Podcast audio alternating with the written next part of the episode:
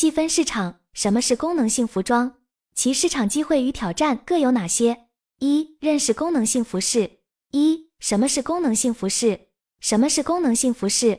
通常人们的第一反应是防风、防寒、压胶服、速干面料等，这些都属于功能性服饰的特殊功能范畴。体育品牌是最早运用功能性面料的一类牌子，如阿迪达斯、耐克和李宁都推出了旗下的功能性产品系列。除此以外，这几年也萌生了很多新品牌，专注于一些细分的功能性服饰品类，比如白小 T、龙牙、蕉内、蕉下、丹岛等等。这些品牌使用的技术大多属于功能性材料和技术，也是产品的卖点和营销点。蕉内最近推出了凉皮防晒服，主要就是防紫外线功能。同时，比较火爆的白小 T 以防水、防油和防污为特点。此前有报道称。国内有家研究面料的公司开发出可抗病毒的面料，目前已有多家公司在使用这种面料，大多依靠加厚整理助剂来实现。从面料加工的难度来看，门槛并不高，但这些面料究竟是否真的抗病毒，还需要谨慎对待。如果它们那么高能，医学早就该应用它们了。此外，可能还有一些国内小众品牌，例如广州的单导，以单向导湿功能为主。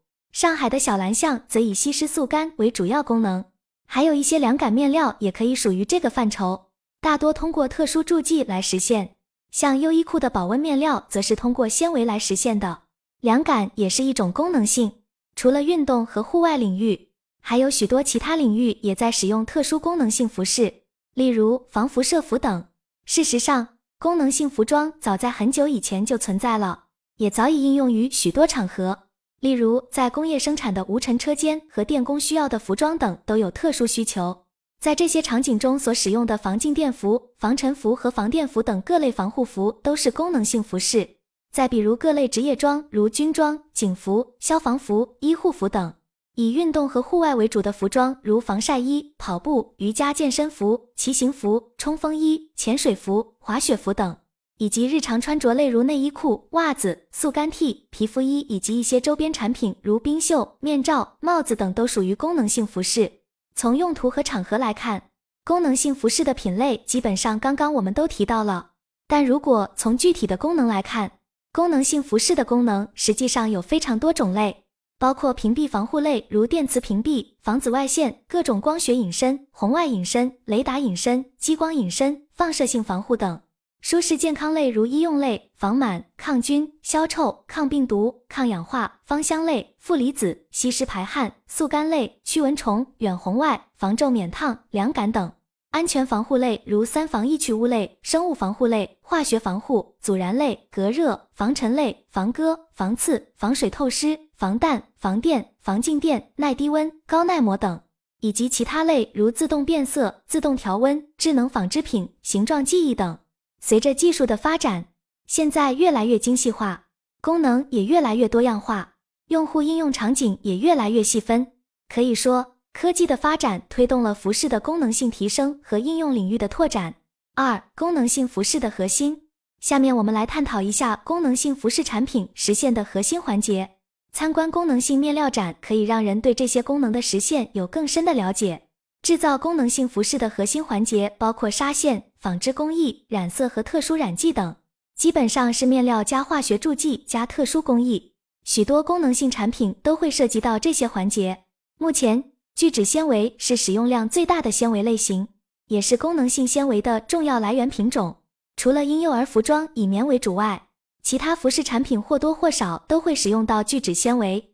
锦纶和氨纶是功能性服饰的主要材料，常用于健身服和其他类型的服装。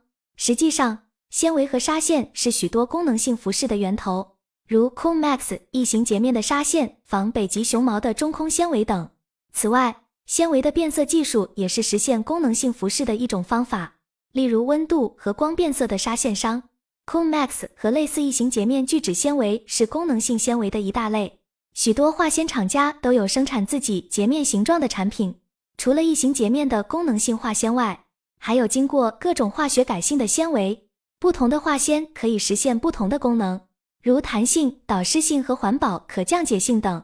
这些导湿性的化纤非常适合用于健身服。然而，有实力进行这种纤维研发的厂商还是比较有限的。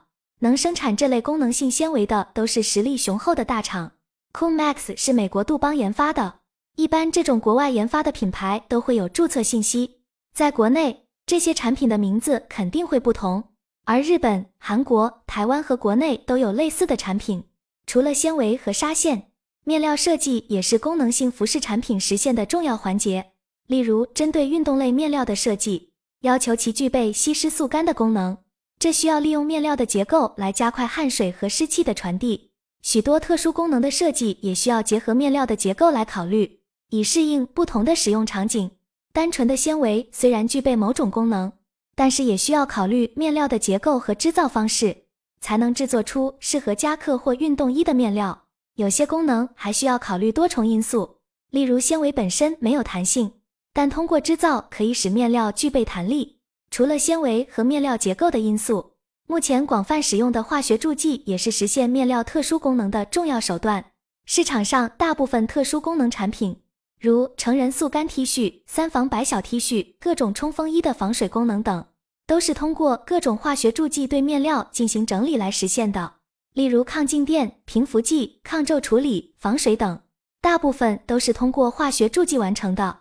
那么这些化学助剂的安全性能够得到保障吗？一般规模较大、规范的工厂产品都会经过安全性测试，并且有相应的检测资料。小型工厂则可能没有能力投入这方面的资金和人力，所以网上的产品可能存在鱼龙混杂的情况。行业和国际的环保认证可以为化工类产品的安全性提供参考。通过认证的企业的产品相对来说更可靠。此外，许多功能性服饰的实现也依赖于面料的染整工艺或复合工艺。例如，Gore-Tex 面料主要是利用 EPF 材料制造防风透气膜，并将其复合到其他面料上制作而成，是一种广泛使用的冲锋衣面料。基本上，功能性服饰和普通服饰的生产流程是类似的，区别在于功能性服饰在某些环节上实现了特殊功能。三、功能性服饰市场痛点一。功能性产品的疑惑，在日常服饰消费中，大家是否遇到过一些对于功能性产品的消费疑惑呢？以我们的产品为例，为什么都是锦纶加氨纶，价格差异那么大？除了品牌因素，例如 Lululemon 的瑜伽裤和我们国产的瑜伽裤，在产品方面，除了裁剪版型和材料差异，更多的是不是品牌溢价？对于这些功能性产品的疑惑，价格差异可能还只是其中一方面。对原料功能的质疑也是功能性产品面对的痛点，毕竟需要通过实际体验才能得知。有些消费者可能不愿意跨出体验这一步，可能目前对产品功能和标准的理解还不够深入。对于品牌而言，目前的产品定位还不够准确，而成本方面也存在问题。二、功能性产品的产品品质问题。另外，确实有不少品牌写的某些功能只是由原料供应商提供证明。而没有经过不同批次的严格检验，尤其是品牌在使用此面料时，只是认可了原料供应商能够提供证明，而自己并没有真正检测其标准。对于产品品质的监控问题以及功能宣传，经常会存在夸大的情况，很多功能难以量化。例如护肤、防老化功能，测试结果与实际感受之间的差异，也是大家质疑的一个方面。个体差异也会影响对产品的评价。例如，吸湿速干类的产品对于不出汗的人来说没有什么用处，但对于爱出汗的人来说则很好用。实际上，很多产品都有功能，只是使用的场景和用量才决定是否有效。市场上存在许多功能概念繁多、过度宣传等现象，为了快速盈利而采取拔苗助长的手段，这最终会损害整个行业。三、开发功能性产品的成本和开发周期。大家所在的公司有没有开发过具有特殊功能的产品？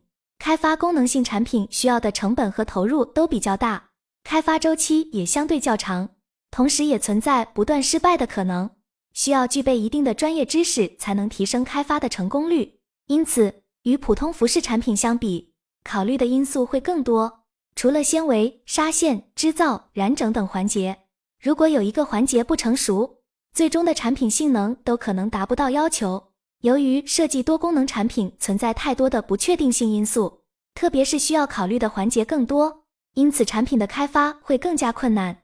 四、功能性服饰市场痛点。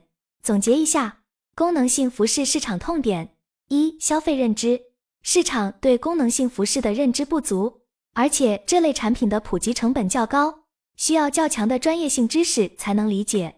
二、测试方法及标准，目前的测试方法和标准有一定局限性，不能全面反映实际效能。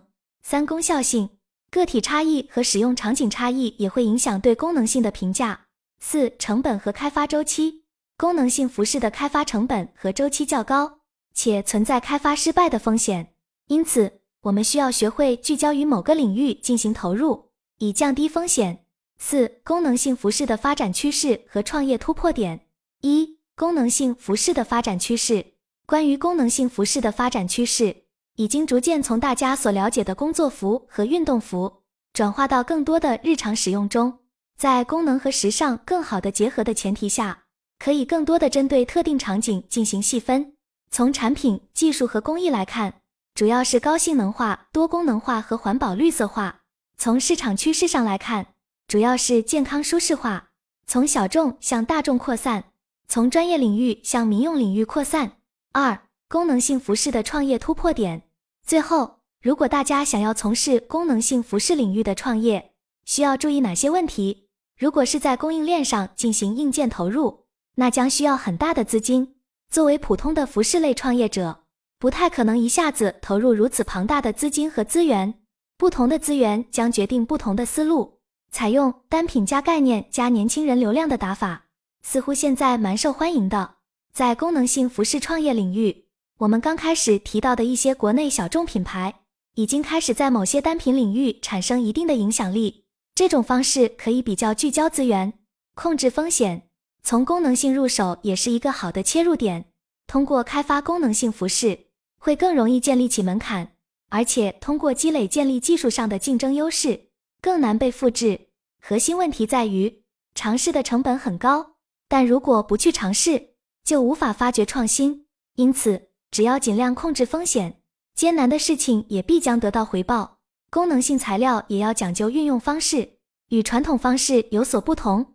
很多功能性材料不仅仅是大众消费者不了解，很多行业内人士也不太熟悉，但这也为这个领域的创业者提供了相对的优势。此外，许多功能性材料，即使大品牌在使用时也不一定占有优势。初创企业在新材料的应用上，实际上与大品牌基本处于同一起跑线上，甚至具有更大的优势。综合考虑这个领域的投资和创业风险，我们需要特别注意几个方面。首先，市场认知度不足，科普成本较高，需要一定的专业知识。另外，测试方法和标准可能不全面反映实际效能，个体差异和使用场景差异也会影响功能评价。其次，功能性产品的开发需要较高的成本和开发周期，考虑到这个领域对于企业的专业性要求较高。我们需要主打和大品牌的差异化，选择对的品类和聚焦细分市场，可以控制市场推广的风险。同时，保护技术和开发成果也是非常重要的。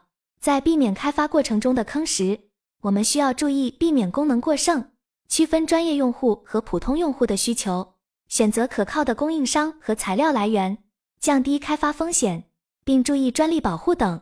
在这个领域。资金和专业知识是企业成功的关键。如果投入较多资金，并且有一定的专业知识，可以考虑从事供应链上硬件的投入。如果缺乏资金和专业知识，可以从单品加概念加年轻人流量的方向入手，聚焦资源，控制风险，从功能性上去开发，这样会更容易建立门槛，并通过积累建立起的技术上的竞争优势，更不容易被复制。虽然在开发过程中可能会遇到无数想象不到的困难，但只有不断的尝试和积累经验，才能实现突破创新，获得成功。